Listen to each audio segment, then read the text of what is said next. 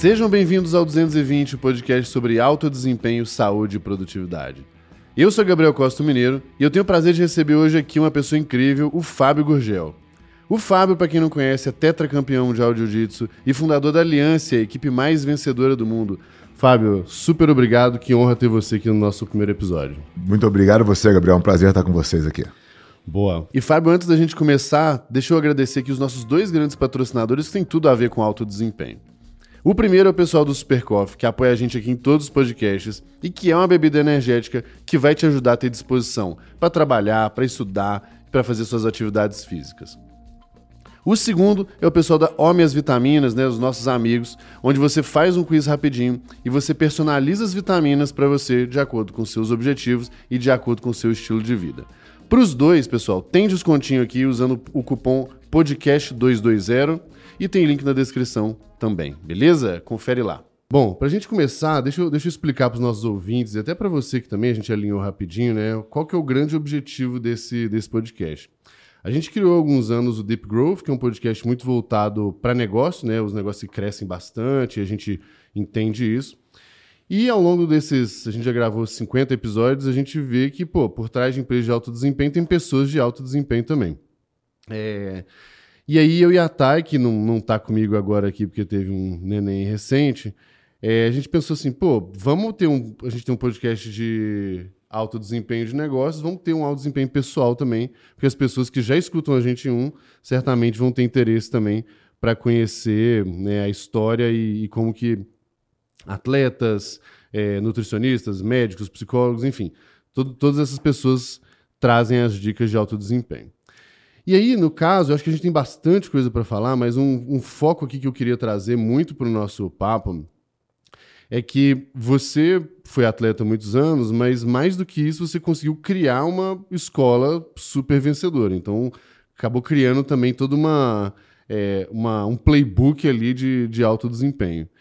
E eu sei que isso não é um trabalho do dia para a noite, e aí eu queria já começar perguntando, cara, o que, que vocês fizeram, né, vamos botar assim, na última década, para criar essa, essa escola de alto desempenho em jiu-jitsu? Cara, muito legal. Você tocou num ponto que acho que é, o, que é o ponto central aqui de toda a conversa, que é a importância das pessoas. Né? E, e como o jiu-jitsu, eu entendo ele como uma ferramenta de desenvolvimento pessoal. Depois a gente vai elaborar um pouquinho Boa. mais disso, eu não quero fugir da tua pergunta. Uh, eu acho que a, a questão da aliança e o sucesso dela está muito relacionado ao porquê ela existe, né? Eu acho que a Aliança surgiu para ser a melhor equipe de jiu-jitsu do mundo. Esse, esse, esse é o DNA da história. Isso foi como tudo começou. Se a gente voltar no tempo, a Aliança foi fundada em 93. A gente, o Jacaré já tinha uma escola. O Jacaré é meu professor de jiu-jitsu, meu mestre. Ele já tinha uma escola em Ipanema, onde eu comecei ali a treinar e tal. Quando eu me formei faixa preta, eu comecei a ter os meus próprios alunos num clube que eu dava aula no Leblon, no Rio. E aí os nossos alunos começaram a se enfrentar. Isso foi acontecendo com outros professores que foram se formando Sim. na escola dele também. Chegou uma hora aqui que não tinha muito sentido. Sim, a gente falou, cara, esquisito, né? pô, esquisito, eu vou lutar contra o aluno do meu professor. Quer dizer, um negócio que não. Pra gente não realmente não tinha muito sentido, porque a gente tinha esse, esse senso de pertencimento, Sim. que eu acho que é, um, é uma outra coisa que depois muito eu fui legal, entender né? o, o, o poder que isso tem, né? E a dificuldade que as pessoas têm de trabalhar esse senso de pertencimento. Isso foi como a gente nasceu. Então, quando a gente entendeu que a gente precisava criar uma bandeira para que todos nós pudéssemos defendê-la é, e não mais lutarmos um contra os outros, a Aliança surge com esse propósito. Ah, tudo que vem depois, e aí a gente tem que olhar. Cara, a Aliança não, não nasceu para ser uma empresa, não nasceu para ser. Ela nasceu uhum. para ser uma equipe de competição. Uhum.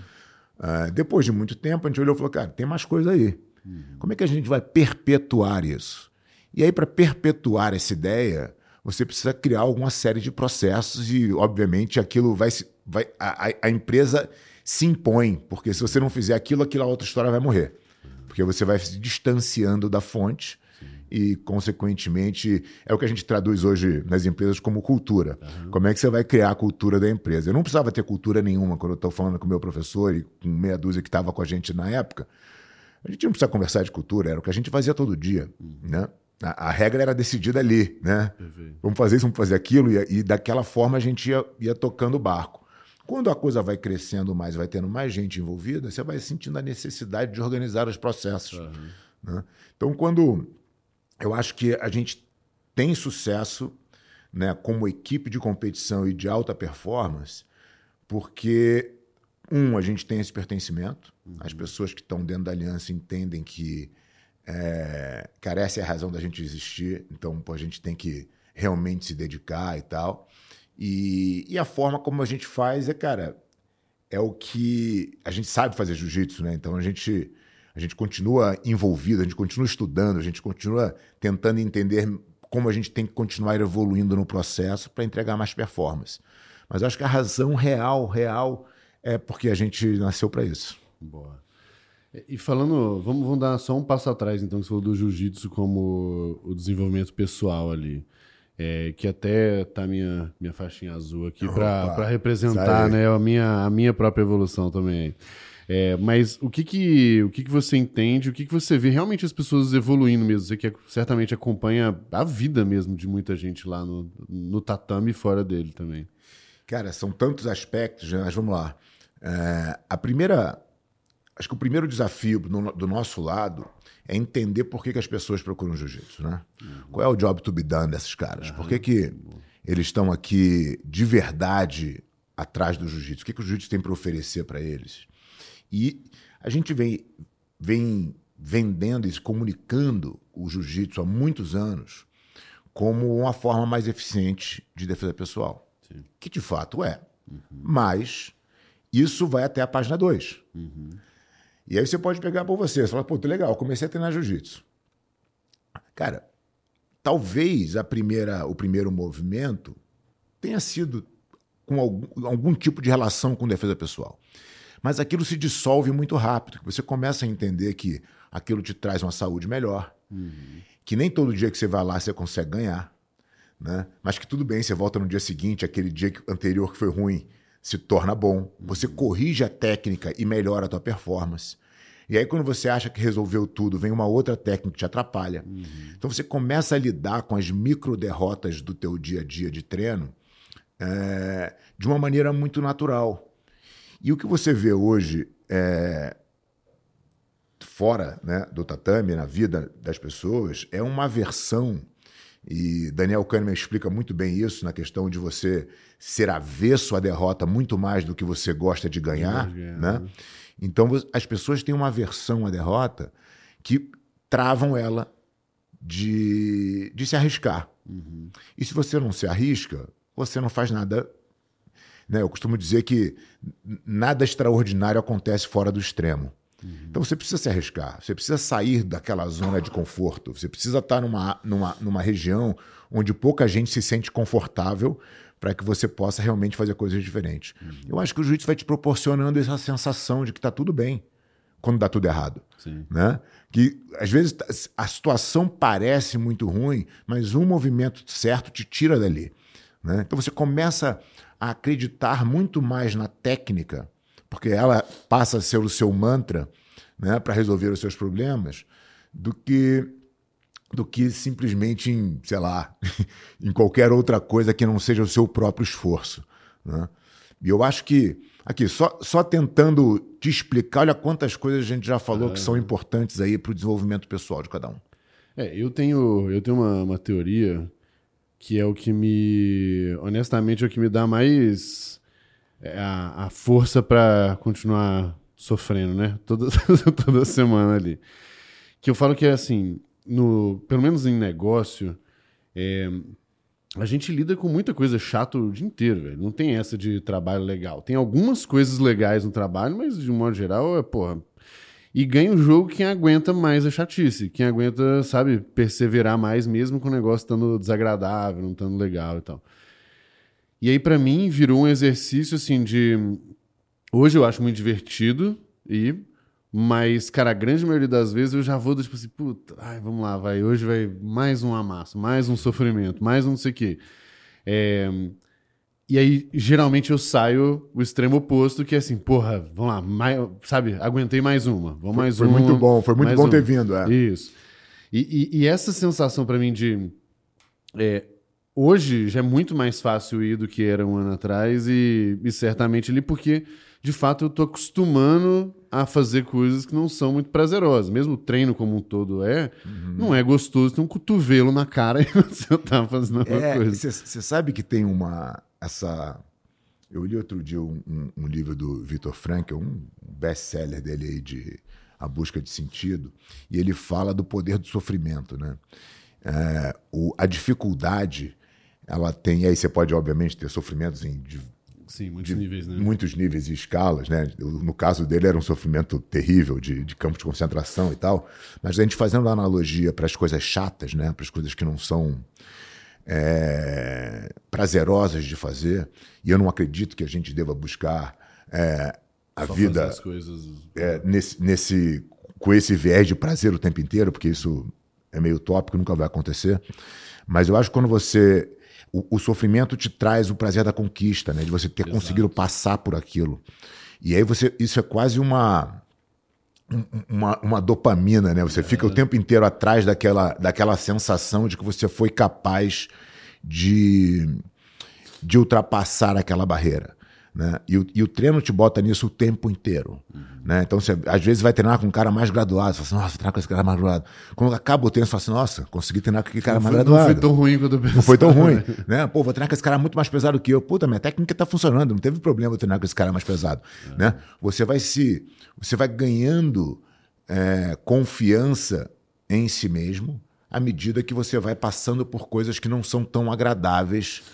Porque quando você vai só pro agradável é, provavelmente, ainda mais nos dias de hoje, você vai onde você já tem né, a, as necessidades básicas, todas elas resolvidas, né? resolvidas, né, na grande maioria das pessoas, pelo menos, você vai ficar sentado no seu sofá com seu ar-condicionado e sua televisão ligada. Essa é, é o. E comendo qualquer, o, porcaria. qualquer porcaria que te dê aquele prazer imediato. Né? Então, acho que as pessoas deveriam fugir desses prazeres imediatos, porque nada se constrói muito ali eu acho que esse é o gancho para um, um, um ponto aqui que eu quero discutir, é, que é sobre os atletas em si de alto desempenho, e aí, eventualmente, os campeões ou não, mas uhum. né, de alto desempenho da, da aliança dos últimos 20, 30 anos, praticamente, uhum. né? É. É, você. Primeira coisa. Você, quando você falou da, da história da dopamina, do prazer da conquista, você acha que isso é o vício dessas pessoas? Se é isso que é isso que mantém, o que, que mantém essas pessoas num, num, sabe, num nível de sacrifício e intensidade tão grande? Olha, eu não acho que, claro, algum algum tipo de algum nível de prazer você tem que ter nas, nas suas conquistas, mas nem todo mundo conquista, né? Exato.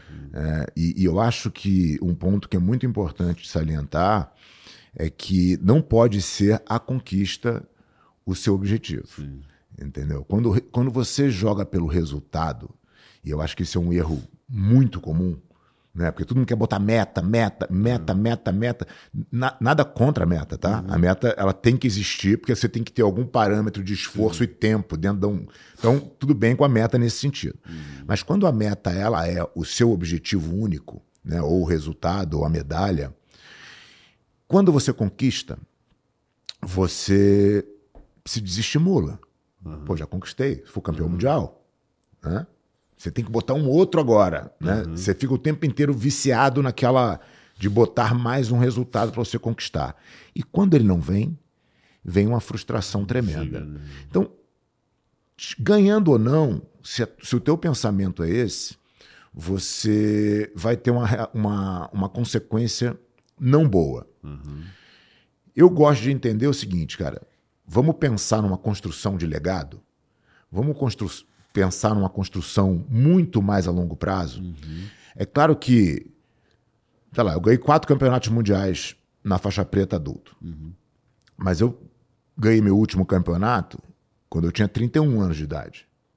Uhum. Eu tô com 52. Quer dizer, eu fiz muito mais coisa depois. depois é. Entendeu? Então, foi legal ter ganho os quatro campeonatos? Claro que foi mas estava longe de ser o meu objetivo, né? Por mais que tenha sido um grande feito, mas o, esse que é o ponto.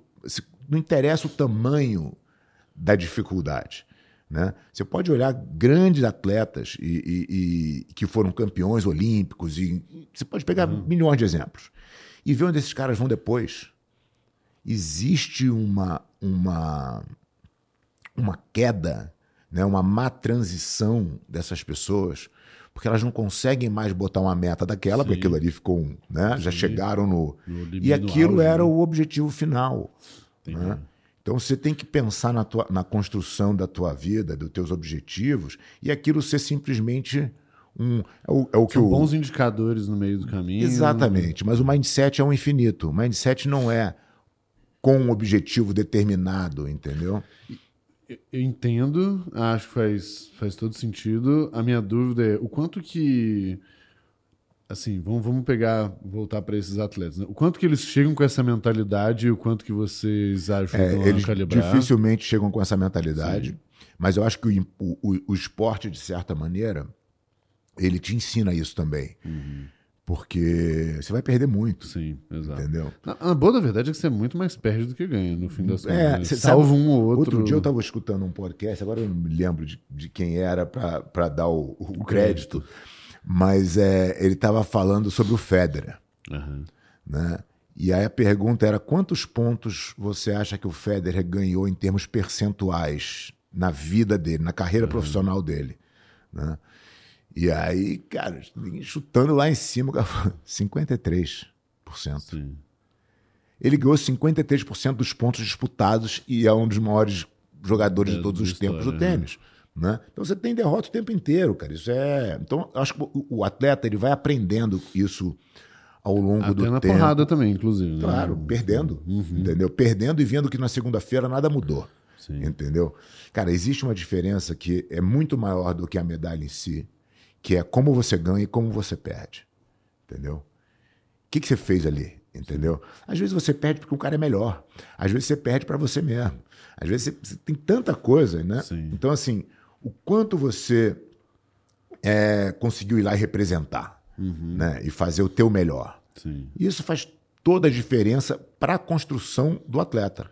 É, até porque, pô, querendo ou não, né, por ser um esporte de um embate direto ali, é, se você acha que a culpa é só sua porque você perdeu, você tá tirando o mérito do cara também, que às vezes de fato treinou muito mais e, e se esforçou muito mais. Né? Cara, você pode ter uma performance no seu melhor e o seu melhor não ser suficiente. Exato. Entendeu? Então, sei lá, a gente tem um atleta é, que é o nosso maior vencedor de mundiais, o Bruno Malfacini, tem 10 títulos mundiais. É, eu fico pensando os caras que tiveram nessa geração dele. Sim, só. Pô, não ganharam nada. Entendeu? O cara dominou o- a categoria por 10 anos. Entendeu? Acho que ele tem um, um intervalo entre Entre todas as É, vitórias, tem uma. em- entre de 11 campeonatos, ele ganhou 10, entendeu? Então, a, não é que você está fazendo nada errado, é que às vezes tem alguém melhor do que você, e- sim. entendeu? E, e como que vocês identificam. Como que é o processo, na verdade, para uma pessoa virar um atleta da Aliança? Seleção natural. O cara chega lá e, e o cara vai ganhando espaço, Sim. entendeu? E o cara vai disputando, vai competindo, vai vendo que, que tem talento. A gente não tem, como o jiu-jitsu não é um esporte profissional, né? E, e muitas vezes nem é a escolha né, de profissão e tal. O atleta ele vai se testando e vai entendendo que é aquilo que ele quer fazer. Quando- Você até tem um ponto, potencial. até um ponto que ele fala, cara, vou ter que virar. É, é, é- é cruel, porque a vida do atleta de jiu-jitsu é difícil. Porque ele não consegue ser um atleta profissional, quer dizer, ele não consegue fazer a vida dele Sim, simplesmente atleta, como atleta. E quem cai nessa armadilha, porque como o jiu-jitsu está num momento de transição, é, já tem algum dinheiro, Aham, entendeu? Só que não tem um dinheiro suficiente. aham. Então, quem cai nessa armadilha vive com esse dinheiro, que não é suficiente, mas só se for um grande atleta, ok. Mas quando ele deixa de ser atleta? Sim. Ele botou tanta energia aqui, Que ele ab- largou ele de abdicou de, coisa. todo o resto. Né? Então, uma das coisas que a gente fala muito para os nossos atletas é esse cara, não, não entenda o jiu-jitsu como profissional, entenda ele como uma ferramenta muito boa para você se desenvolver e, e construir o teu nome dentro do esporte, mas existem milhões de outras possibilidades dentro do jiu-jitsu. Só que você precisa se qualificar. Você não pode ser um professor de jiu-jitsu que não saiba falar. Você não pode ser um professor de jiu-jitsu que não saiba falar línguas. Uhum. Porque hoje o jiu-jitsu é mundial. Sim, você não é. pode ser um professor de jiu-jitsu que não saiba administrar uma academia. Você não pode ser um professor de jiu-jitsu. Então você começa a ter várias características necessárias na formação de um atleta hoje completo, né? Sim. Mas ainda falando. É... Eu não sei. Ainda é pouco, são poucos atletas pelo menos do jiu-jitsu desse mundo, nosso mundo que de fato conseguem falar outra língua, que de fato estão começando a se profissionalizar, vão botar em gestão? Cara, eu acho que já tem bastante gente pelo seguinte, porque o, o mercado, principalmente o mercado americano, é, explodiu, né? Sim. Então você tem mercado dos Estados Unidos, que obviamente força o cara a aprender uma Sim. língua e num, e num mercado que que é naturalmente mais empreendedor. Então o cara está ali num. Ele tem acaba tendo algum, alguma facilidade para entender como é que funciona um, uhum. o negócio. Depois você tem o mercado de Abu Dhabi, Sim. que é muito forte, já é um outro. Já é uma outra linha, porque é porque é o, é o, é o Estado contratando né, professores, uhum. mas é uma oportunidade para os professores de juízo também, e o mercado europeu que está crescendo também. Então, as pessoas têm que se desenvolver e têm que falar a língua. Então já tem bastante profissional de jiu-jitsu, mas quem está chegando agora não tem outra opção, entendeu? Não, você fica muito limitado Sim. se você não consegue se comunicar.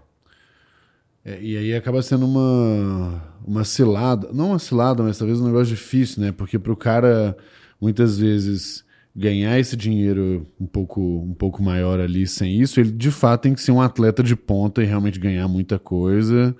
E aí, só que para isso, o cara vai ter que né, se fuder muitos anos ali, porque ele não tem.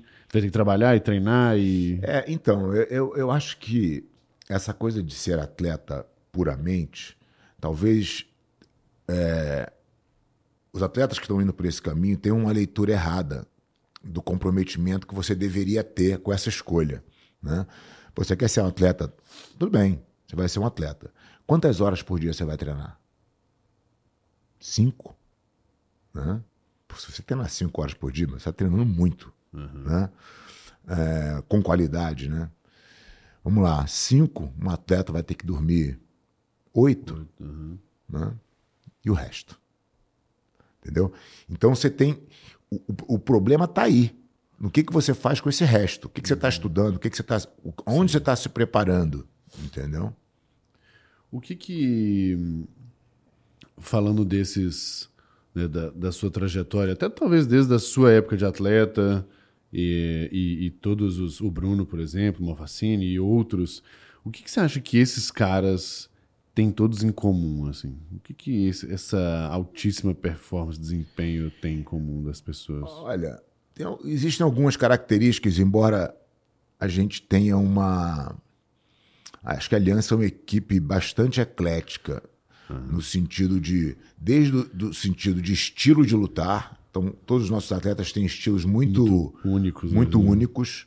Né? A gente se preocupa muito com a base, com o fundamento, mas existe uma liberdade criativa uhum. para esses atletas depois, que eu acho que é, é fundamental, inclusive. Não dá para você botar todo mundo na mesma caixa com biotipos diferentes, com mentalidades diferentes, uhum. né? Tem gente que é mais atirado, tem gente que é mais conservador, enfim. Você tem ali características distintas. Uh, mas o que, o que eu acho que faz a diferença principal e que todos eles têm que ter, cara, é um componente que qualquer um pode ter, que chama disciplina. Né? A, a, a, disciplina, ela é simplesmente você cumprir o contrato que você assinou com você com mesmo. Você mesmo. Né? Então, assim, eu acho que todos esses atletas têm essa característica sabe assim? O quanto que você acha que a disciplina ela vem de fábrica e o quanto que você acha que ela é um negócio realmente desenvolvido e desenvolvível? Acho que ela vem zero de fábrica. É? Acho que ela é 100% desenvolvida. E, e, essa coisa entre o. Quando você fala de atleta de alta performance, sempre vem essa questão, né? É, talento versus habilidade. Uhum. Né? O, o, talento é o inato, o talento é o que uhum. vem com você. Quanto isso é responsável? Pouco. Né? a habilidade de você conseguir aprender alguma coisa é muito mais valiosa. Uhum. Né? Então, isso serve para atleta, isso serve para qualquer tipo de profissional. Né? Você, assim, tudo é treinável. E se você tem uma pessoa que é habilidosa, ou seja, que consegue treinar essas coisas novas, ela possivelmente vai ter um potencial muito maior do que aquela que vem com, uma, com um talento de fábrica. Sim. Né? Então, eu acredito muito mais no hard work pays off do que Do que do que na coisa. dádiva divina de te botar com talento, entendeu? Mas é, eu. É, isso, isso me intriga bastante, assim, porque eu mesmo sinto que tem momentos que tá. Entre aspas, até quero entrar no lado psicológico das coisas aqui, mas. é, na minha cabeça tem, tem momentos que é bem mais difícil mesmo ser disciplinado do, do que outros, assim. Então por isso que eu pergunto o, que que- o quanto que eventualmente o negócio já. Mas por que, que você acha que é mais difícil ser disciplinado no momento do que no outro? Dá um exemplo. Eu não sei. É, ano no final do ano passado, por exemplo, eu estava num momento de intensidade, trabalho, estresse mesmo. Tava meio, meio, cabeça meio fodida, assim. E, e tudo ficou mais difícil. Comer melhor ficou mais difícil, trabalhar ficou mais difícil, estudar ficou mais difícil, coisa que eu gosto de fazer, inclusive. É, inclusive, assim, eu só não acho que o negócio descambou geral, porque a única coisa que eu falei assim, cara, a única coisa inegociável era a atividade física, porque eu sabia que, assim, cara, é, é isso que tá ajudando a, a segurar um- o negócio como um todo. Por isso que eu acho que não, não é que a disciplina foi completamente embora, mas eu tive que escolher onde que, onde eu tinha que usar aquele pouquinho que tava restando. É, então, sabe? mas quando você racionaliza né, o processo, você entende que, independente de você estar vivendo um momento difícil no trabalho, é, você tem outros aspectos da sua vida que compõem ali o, o todo. né? Você tem a sua família, você tem a sua saúde, você tem. Né? E, e o que você tem que fazer para manter que tudo, tudo de uma forma positiva é você falar, cara, beleza. O que, que tecnicamente eu preciso fazer no meu trabalho? Às vezes a resposta é, não é imediata. E as coisas não são imediatas. E a gente não pode ficar em busca desse prazer imediato. O prazer imediato é o que faz te botar, meter a colher no sorvete e comer, porque aquilo é um prazer imediato. Você sabe que aquela, aquilo não é bom para tua saúde, não é o que você deveria estar comendo, mas você precisa daquele prazer imediato e as pessoas vão se viciando nisso, né? Então, tudo que é imediato, é, que você acha que vai te salvar imediatamente, normalmente não te traz um- o, o que você busca, né? Então, quando você confia que a- na- no processo, você confia na técnica, você fala, cara, no meu trabalho, pô, tá difícil, mas, cara, é isso que eu tenho que fazer, é assim que eu tenho que me preparar. Eu não tiver bem de saúde, não vai adiantar nada. Então, você começa a falar, cara, tudo bem, eu não posso deixar outras coisas me afetarem. Se você pega, por exemplo, a pessoas que te, que te agridem, que te fazem mal, que te trazem uma, uma ira interna, né? Cara, você que está permitindo, concorda? Sim, aham. Que essa pessoa entre no teu Sim, e te incomode, te, né? te incomode, totalmente você que está permitindo aquilo, né? Quando a gente começa a, a não dar muita atenção para esse tipo de. As coisas vão ficando mais fáceis. A disciplina é você com você mesmo, cara. É o teu bem, é o teu. É o que você quer construir, entendeu? E não estou dizendo que disciplina é fácil, não, tá? É, ma- Tem, tem dia que você não, você não pode confundir disciplina com motivação, né? sim, lógico. A disciplina é o que você faz, pô, é o que você tá combinado, entendeu? Mas eu, eu lembrei de uma história aqui que eu acho que também, é, não sei se, assim, não o mesmo contexto, mas talvez caia na mesma discussão aqui. É, porque todos esses atletas, eu tenho certeza que já pensaram em parar 200 mil vezes, né? De, cara, já ah, não, já deu. Só que aí a, a- grande diferença é que eles não param e, É isso. e continua. E eu ouvi uma história, acho que no podcast seu com o Muzi, que você estava contando da, da Gabi, que você estava voltando de viagem com ela e que ela pegou um bolo lá no, no avião e tal. E nessa hora eu falei assim, pô, tá vendo? Até a pessoa ultra disciplinada também tem as, as, as, as quedas no. De. Querendo ou não, foi um. um um momento relapso, vamos botar assim. De... Não, eu, eu nem digo que foi um momento relapso. Eu acho que a Gabi estava numa construção é, da disciplina dela. Ela, ela, Ela não era uma atleta disciplinada, Ah, ela foi entendi. se tornando, né? Mas isso não quer dizer que a, que a sua disciplina tenha que vir junto com o radicalismo. Sim. Tá? São coisas muito distintas. Uhum. Né? Ontem mesmo, por exemplo, minha mulher falou assim: pô, vamos pedir uma pizza? Eu falei: vamos, pede aí. Entendeu? Eu não como pizza todo, todo domingo, Sim. entendeu? Eu não tenho esse hábito. Mas ontem eu comi uma pizza. Ah, me fez mal? Não. Hoje eu acordei às 5 da manhã, fui treinar, tô aqui agora batendo um papo. Não mudou nada pra mim. Nossa, Entendeu? aliás, isso é verdade, porque quando eu te mandei o negócio, eu te mandei acho que 10 para 6, ou 6 horas, e tava lá, o último visto 5 e 14. Então, de fato, eu tava Não, é. não, outra, eu, eu vivo na verdade, né? não tem essa. Então, eu acho que a, não tem problema você fugir de uma. Essa rigidez também é ruim. Sim, né? Isso, isso também é um fator estressor. Né? Quando, você tem muitos atletas, por exemplo, que falam assim: ah, é, pô, treinei mal hoje porque, cara, eu não consegui dormir oito horas, dormi seis. E aí? Entendeu? Você que tá. Não, são aquelas duas horas de fato que estão te fazendo. É a tua cabeça que está. Já achou um- achou um- uma culpa para onde uma colocar muleta, né? uma muleta. É como você não se alimentou do jeito que você queria, é porque tava, a temperatura não estava ideal. Cara, você tem que O que lidar. não faltam são, são essas coisas. Então, e como é que você tira isso? Você tem que lidar com as coisas que estão no seu controle e zero com as coisas que não estão. O que não está, não está. Eu preciso reagir às coisas da melhor forma possível, da forma que elas se colocam. Né? Eu acho que esse pensamento, esse entendimento, talvez seja o que muda o jogo. Entendeu? Cara, tá no meu controle acordar 5 da manhã e treinar? Tá. Tá no meu controle. A chuva não tá. Então, A chuva não tá, entendeu? Se, se o meu carro vai funcionar de manhã ou não, também não tá. Pode ser que ele não funcione. E eu vou ter que dar outro jeito, né? Aí, a partir desse momento, eu vou ter que tomar uma decisão. Vou voltar para a cama ou vou enfrentar e vou treinar? Entendeu? Então, é esse tipo de, de, de, de entendimento da visão geral da vida mesmo, de tudo, cara. Você pode estar super apertado, incomodado, estressado no trabalho. Tá, então, o que, que você pode fazer? Entendeu? É só essa pergunta que vale. Depois que você bateu a porta do teu escritório, tirando, obviamente, seus momentos de, de reflexão, porque às vezes a ideia vem de lados diferentes, né? Mas, cara, você chegou em casa, você tem que estar presente com a tua esposa, você tem que estar presente com a tua família, senão, entendeu? Senão você vai ficando uma bagunça, você vai transformando uma bagunça que é pontual numa bagunça Generalizada. generalizada, entendeu? E, e falando em. Aí você falou do, do fator estressor ali, né? O, o- o quanto aí, Fábio, que. Não, o quanto eu acho que até não é o ponto, mas. Vamos falar sobre o os aspectos psicológicos de um modo geral, assim.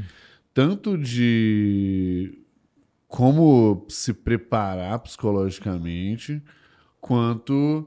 é, vamos botar assim, num, num momento muito. é, é, claro do campeonato, por exemplo, que é o ápice ali do do- do estresse. É, talvez é menos sobre não ficar estressado, e muito mais sobre como lidar com esse negócio. Né? É, se você não tivesse é, a adrenalina do campeonato, né? A adrenalina é um hormônio, tá ali, cara, não tem como você não sentir. Exato. Desde, a, a- única forma de você não sentir é você não se importar. Uhum. E se você não se importasse, o que você estaria Tá fazendo, fazendo ali? ali, né? então, assim, você vai precisar a- aprender a conviver com ela. né? A diferença é justamente essa. Quando você começa a aprender a lidar com níveis de adrenalina altos, você vai vendo que, primeiro, você se acostuma, Uhum. né? E aquilo não te incomoda tanto mais, Tanto aquilo não, né? aquilo não, o mais importante, aquilo não turva Sim. o seu raciocínio. Não te desestabiliza como. Absolutamente. Você está com visão total. Na- Você usa a adrenalina como um alerta. Né? E isso é positivo. Né? O problema é quando a adrenalina te cega. Então ela, ela passou do ponto, você não conseguiu controlar ela da mesma forma que você deveria. Isso funciona com várias emoções. Isso funciona com a emoção da, da- da- do medo, isso funciona com a emoção da raiva.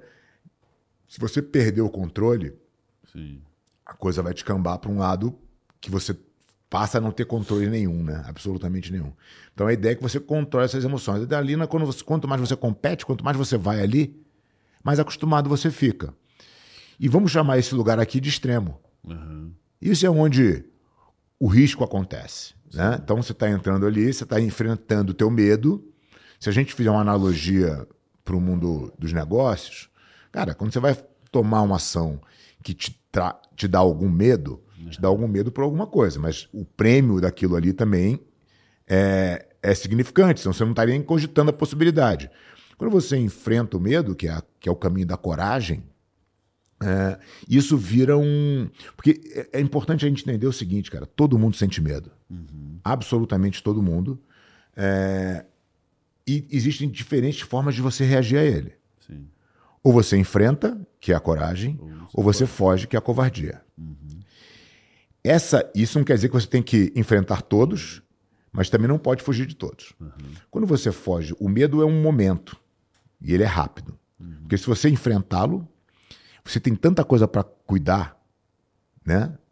Pra, naquilo que você está indo, se propondo a fazer, você está num campeonato, está morrendo de medo. Cara, o juiz falou valendo, agora eu tenho que me preocupar se eu vou segurar a mão do, do kimono, se o cara vai entrar na minha perna, se eu tenho que... qual é a técnica que eu tenho que fazer. Já mudou, o jogo o medo já passou. Uhum. Né? O medo é aquele momento. Sim, já está concentrado em outra em coisa. Em outra né? coisa. Então, toda vez que você dá um passo em, em direção ao medo, você vai obrigatoriamente ter que se concentrar em outras coisas. Então, o medo é um momento. Quando você refuga do medo e vai para o caminho da covardia, a covardia é um estado de espírito. Uhum. Entendeu? Então, muito cuidado com as suas fugas tá fugindo, né? é, do medo, porque você vai cair numa estrada onde não tem nada bom, cara. É onde está a trapaça, onde está a desonestidade, onde está. A covardia ela é cercada de, de elementos ruins. Né? As virtudes estão todas para outro lado. É, essa esse ponto, eu acho que talvez é o. É assim. Talvez até o ponto que as pessoas até gostariam de uma, daquela balinha de prata que, que resolve, mas eu fico vendo. É, a, a, gente, né, pela minha experiência pela, pela RD, depois pela Singu, o fato de você ter sido tão exposto a estresse, a crescimento, a problema, dor de cabeça, chega um ponto realmente que não, não, não, te, não te desnorteia como desnorteava antes. Sim. É, e aí o que eu falo, a, o grande ponto não é que você tem que é, apagar o um incêndio, é, né, ou, ou, acabar com o caos, e sim navegar por ele. Né? Então, hoje, falando agora mais de, de negócio, meu dia a dia, é, geralmente é isso. Eu olho, é, às vezes alguém do time vem com um problema, eu falo assim, Tá, não, mas beleza. Isso aqui já, puta, eu já senti isso aqui N vezes, não vai ser mais essa ali. Então, na, na, na, prática, esse o nervosismo ali acaba sendo muito similar. É a exposição mesmo ao negócio. É, é a exposição ao, ao, problema, ao risco, ao enfim, a, ao, ao, teu prazo. Pode ser, cara, pode ser o que for que te incomode, uhum. né? O, o ponto é que a ação que você vai dar a partir daquele ponto e aí você falou da bala de prata, e, e, a bala de prata, ela, se ela existe, ela é muito rara, né? Porque eu, pelo menos, nunca vi. né? Não vou dizer que não existe, porque eu nunca vi, né? E, e, e a, a, ausência de evidência não é evidência de ausência, né? O que, o que acontece é o seguinte, cara, você tem que se concentrar simplesmente no seu próximo passo. O seu próximo passo tem que ser na direção correta, na direção do que você entende que é o caminho correto de você seguir. Uhum. As pessoas muitas vezes, Gabriel, se perdem no, na, na seguinte situação. Cara, aconteceu um problema. Eu tenho aqui ó, um, uma, uma alça para me segurar aqui. Vou parar de cair. Uhum. Só que essa alça está num, tá numa outra via. Essa via é horrível. Mas as pessoas vão parar de cair, elas se seguram no ruim. E aí o caminho entorta. Sim. Entendeu? Então você precisa estar tá muito fiel ao seu propósito, ao que é correto fazer e aonde você quer chegar. Não adianta eu pegar essa, essa rota e me levar para outra, outra direção, que eu não quero ir. Uhum. Preferível cair um pouco mais e me arrumar tecnicamente, melhorar e subir de novo para onde eu preciso ir, do que eu me agarrar numa coisa que vai me levar para um caminho torto, entendeu? Faz todo sentido. E, e, o quanto que os, os próprios atletas e o grupo se ajudam nesse sentido? Uma vez que Muito, o jiu-jitsu é. tem esses. É aí sim, eu acho que vem. A primeira coisa que você falou do é, senso de pertencimento. É, cara, eu acho que o jiu-jitsu ele é o esporte individual mais coletivo que existe. Ele par, parte do seguinte princípio: tá sozinho, você não treina. Uhum, exato. Você, precisa, de alguém. Você precisa de alguém. Uhum. Você precisa de alguém e, e você precisa de alguém que te bote em dificuldade uhum. para você crescer. Né? Então não é que não é que você está num, num, time, porque olha a diferença. Quando eu tô, vamos pegar o exemplo de um de um Michael Jordan, uhum. tá? ele tem um time que joga em função dele. Né? Então o time joga para ele, joga a bola para o Michael Jordan que ele resolve. Joga bola... Então tá tá. tudo ali e ele, e ele joga em conjunto, mas o time ajuda ele nesse sentido. O jiu-jitsu não. Eu, para eu ajudar o Michael Jordan, eu tenho que botar o Michael Jordan na pior dificuldade possível no dia do treino, para ele Sozinho no dia do. Pra na competição ele estar preparado para o que puder acontecer, porque lá só ele vai poder resolver. Né? Então, o time é engraçado, cara, porque você você ajuda o desenvolvimento dos outros. Eu aprendi essa com o Mark Forn. Eu dei uma aula para ele há um tempo atrás. E ele estava falando do Big Black Book dele lá, como ele, enfim, contou tudo para como a empresa dele fazia, como agora fazia lá com, os clientes e tal, e deu para os concorrentes. Eu falei, nossa, mas Tá maluco, né? Louco. Ele falou, então, eu aprendi isso no jiu-jitsu. Eu falei, é mesmo. Nem mesmo que nem eu tô sabendo. Nem eu tô sabendo aí. dessa, me explica esse negócio. Ele falou, cara, quando você treina com alguém, então vamos dizer que eu tô treinando com você e eu te dou uma chave de braço. Aí eu vou ter o seguinte, te dou a mesma chave de braço. A mesma chave de braço. Eu te pego todo dia naquilo ali, você não sabe defender. Eu faço bem a chave de braço, eu te ganho todo dia. Se eu não te ensino a chave de braço, dificilmente vai mudar esse. Agora, quando eu te ensino, Não cai mais nisso aí. você não cai mais, você melhorou. Aham. E o que, que aconteceu comigo? Tem que achar dar seus pulos pra. eu vou ter que melhorar também, né? Eu vou ter que me desenvolver te ajudando. Então, imagina que todos os atletas entendem isso de uma forma muito natural. Então, se eu te pego no negócio, eu, conto, eu te conto o que, que você errou. Sim, aham. Você melhora e eu melhoro, Exato. Entendeu? Talvez até tenha um tempo aí onde você vai ter que achar um outro, né, um outro jeito de, mas, mas tudo bem, faz parte do. É, e, quando, e, e nesse nível, quando você está falando de nível muito alto, você você entende o conceito, né? Então você entende onde foi o erro. E o erro não é onde você foi pego, muitas vezes. É, onde você escorregou, né? onde estava a casca de banana, não é onde eu caí. Eu posso me tentando me equilibrar aqui um tempão e vou cair lá na frente. Então, quando você está no alto nível, você entende onde foi o erro e você corrige lá atrás, na fonte. Entendeu?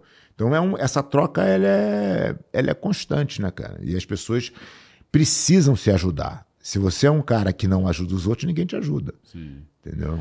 É, é bem curioso isso, porque eu acho que o, um dos maiores, uma das maiores surpresas que eu tive, né, positivas inclusive, foi que eu acho que a grande maioria das pessoas que não conhecem o jiu-jitsu ainda tem aquela visão muito anos 90, é, pit boys e problemática do, do, do, do jiu-jitsu, né? E eu comecei a treinar. Putz, não sei se você lembra, aquela época que a gente é, se conheceu na RD Summit, sei lá, quantos anos atrás.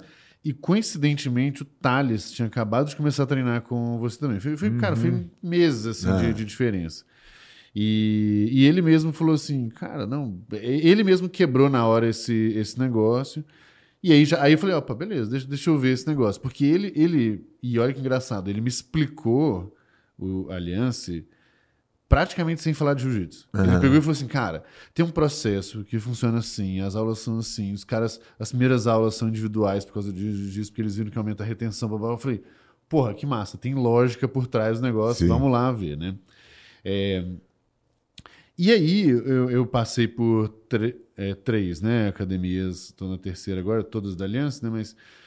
E, cara, pelo menos é, por onde eu passei, e uma delas lá na, na matriz com vocês, é, foi o ambiente com mais gente gentil e educada que eu já estive. De todos, assim. E é impressionante, porque um tanto de nego gigante, feio, tudo mais. Mas, cara, de um nível de educação muito grande, de, de muita. Cara, de ninguém querer machucar ninguém ali, de muito respeito. Então é bem interessante você falar, porque vários, vários caras que, que eu treinei, foi. Obviamente eu não ia ganhar daquele cara tão cedo, mas era exatamente falou assim, cara, ó, cuidado com esse braço desse jeito aqui, que tá, tá, tá fácil demais, sabe? Dá uma, uma calibrada. Então, bem- Não, muito legal escutar isso, né, em primeiro lugar. E, e- e tem uma coisa no jiu-jitsu que é uma característica que eu acho que é muito legal também. O jiu-jitsu é uma arte marcial que você pode dar 100%, né, treinar com toda a intensidade que você conseguir, sem machucar teu companheiro Exato. entendeu?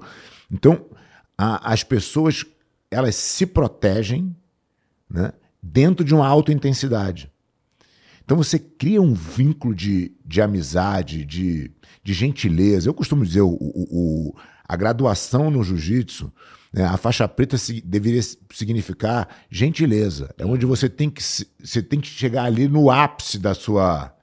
Né, de, de, ajudar o próximo, né, cara? De entender um pouco mais de gente, de tentar contribuir para as pessoas evoluírem, né? Se você já tem aquele grau, você tem obrigado, obrigado a puxar as pessoas para conhecerem também, né?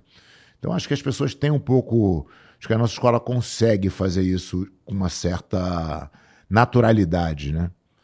O quanto, o quanto que o, a forma como vocês criaram também o processo, a formação, os professores, isso também impacta. Porque eu passei por, por algumas é, e, então, e a lógica é a mesma. Cara, o, assim, aquela velha história do foco no cliente. Né? É você começar a olhar o jiu-jitsu pela perspectiva do aluno. Uhum. E, e, que, não, que não talvez não, não tenha sido feito antes. Uhum. Né? As academias iam lá, o aluno entrava lá e é como se se, e... se, o, se o aluno tivesse ali, cara, ó, o professor fala assim, tô te fazendo um favor de deixar você fazer aula aí, uhum, né? Uhum. Você vai entrar no jiu-jitsu agora, sinta-se, entendeu? Muito, muito lisonjeado pelo juiz permitir que você faça parte da nossa comunidade. Então era um, era um e já começa, né? Esse entendimento já é um entendimento muito prepotente, né? E que já não combina com, com o conceito, com a filosofia de nenhuma arte marcial. E eu acho que, que a Aliança teve essa, essa sacada de realmente transformar o jiu-jitsu e começar a olhar pelo ponto de vista do aluno. E quando você olha pelo ponto de vista de aluno, em qualquer processo de ensino, cara, tem que existir uma ordem cronológica. Quer dizer, você não pode.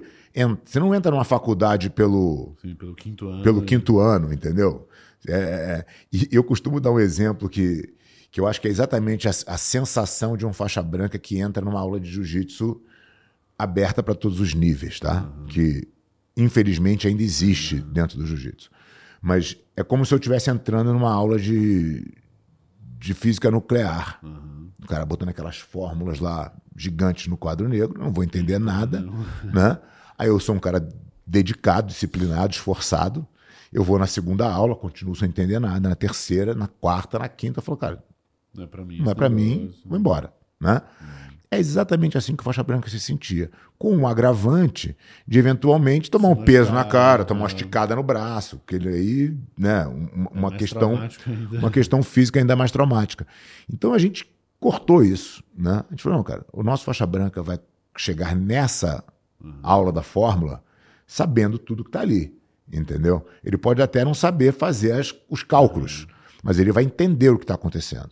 E a gente desenvolveu o método partindo do princípio da, do olhar do faixa branca que não sabe absolutamente nada.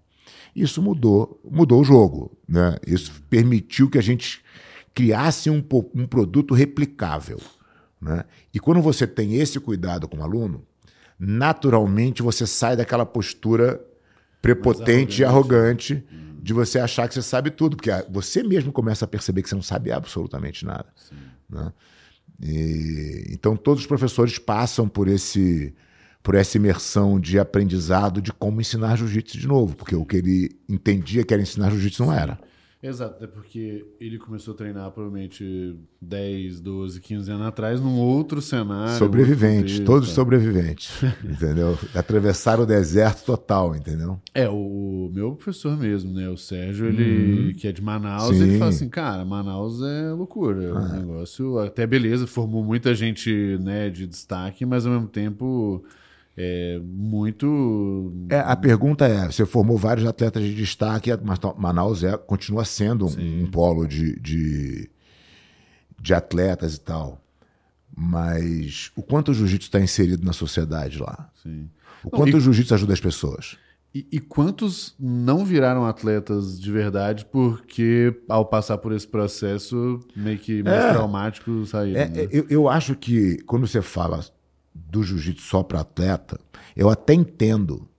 Você fala, cara, seleção natural, bota aí quem sobrar, uhum. é quem a gente vai trabalhar. Até tem uma lógica, uhum. né? Mas o meu ponto é, e aí é o, é o, que a gente entende, né? Eu entendo o jiu-jitsu como a melhor ferramenta de desenvolvimento pessoal que existe. Uhum. Né? Porque ela combina uma série de coisas e, além de cuidar da tua saúde, da tua proteção, ela te dá todos os outros elementos que a gente estava falando aqui. Né? Então, o meu ponto, a minha pergunta é: tá, você formou aí um monte de atleta, mas e quem não é atleta? Uhum. Quer dizer, o jiu-jitsu não tem nenhuma penetração na melhoria de, de, de vida das pessoas. Sim. Isso para mim, esse não é o jiu-jitsu que eu acredito. Entendeu? É, e, e eu acho que tem dois, dois lados, né? É, dois pontos, na verdade. O primeiro, eu acho que até o que você estava falando lá de Abu Dhabi, que inverte esse game, né? Que passa a ser um processo, traz o jiu-jitsu como um processo de educação, formação cidadã, praticamente, né?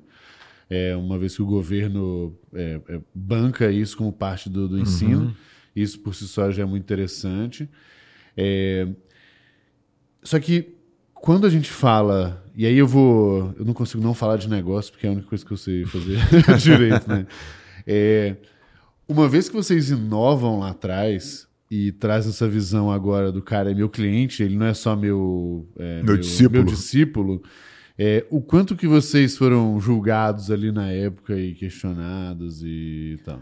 Olha, cara, eu, eu até acho que nós fomos é, e somos até hoje. até hoje, de certa forma, por aquelas pessoas que são resistentes e entendem que o, o antigo era o modelo certo. Né? Mas eu acho que contra fato não há argumento. Né? Então, se você olhar o jiu-jitsu hoje e o tamanho do jiu-jitsu hoje nas academias que seguem esse entendimento versus as academias que seguem o modelo antigo, e, e aqui uma, uma, um comentário importante é esses professores que eles simplesmente estão replicando o que eles aprenderam, né? Sim, não é, é, muitas vezes ele não tem nem conhecimento, ele nem sabe, ele não é o culpado dessa história, embora ele também não se permita evoluir, evoluir e sair dessa de fazer a mesma coisa e esperar um resultado diferente, né?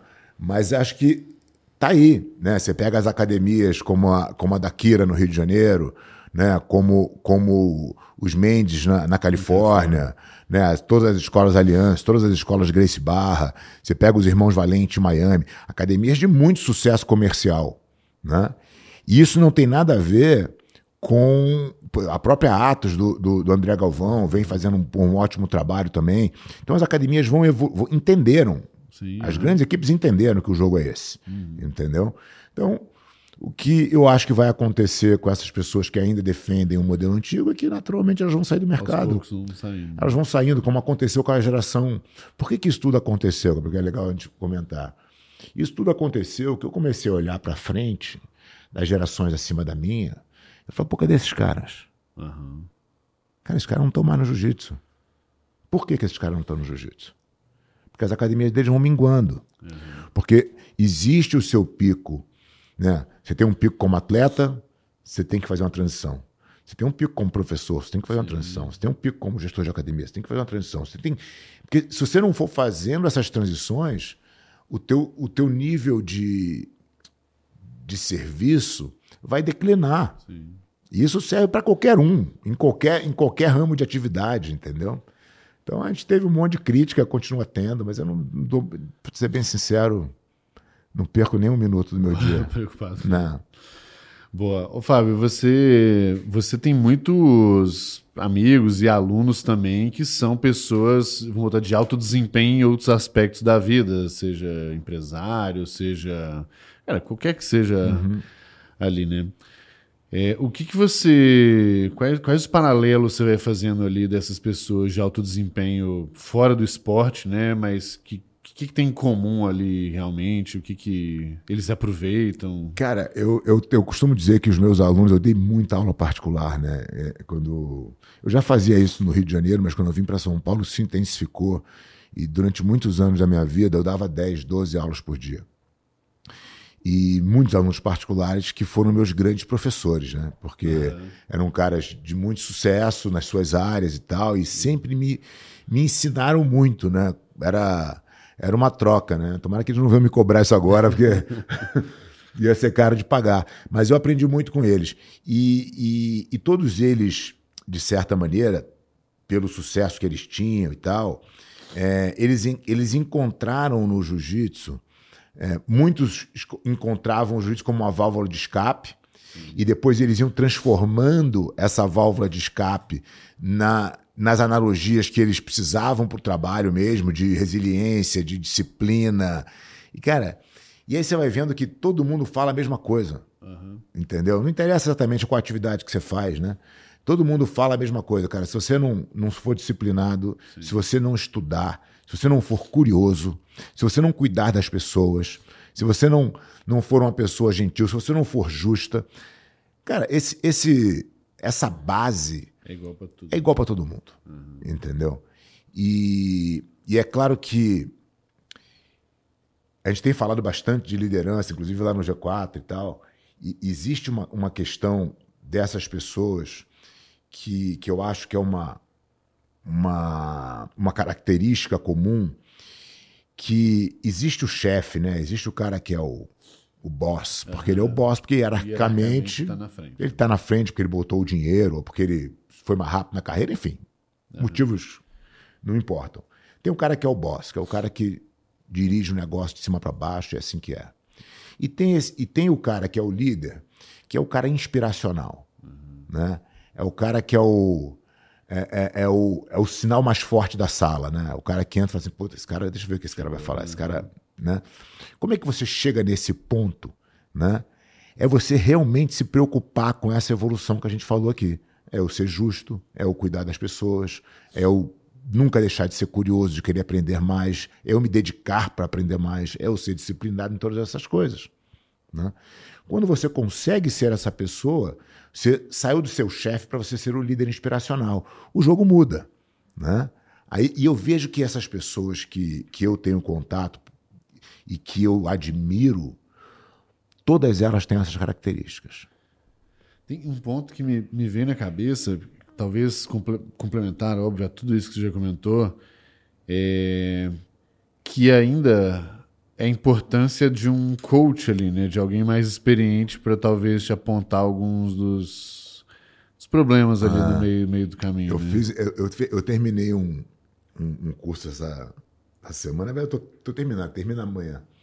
É, e, e, ele fala muito disso, né? De como o líder tem que ser mais coach-like. Uhum. Né? Como que você pode. E, e, como fazer isso, né? Porque Sim. aí é uma outra armadilha. Como é que você controla o seu, o seu, o seu monstro, o seu monstro advisor, uhum. sabe assim? Que alguém vem. Imagina o seguinte: eu venho falar com você de marketing. Uhum. Pô, você vai falar, Fábio, é assim, assado, é isso, é aquilo. Você, uhum. você vai colocar tudo que você que você entende que é o melhor. Uhum. É... Você está me ajudando? Claro que você está me ajudando. Mas está me ajudando médio. Sim. Né? Se ao invés de você me dizer.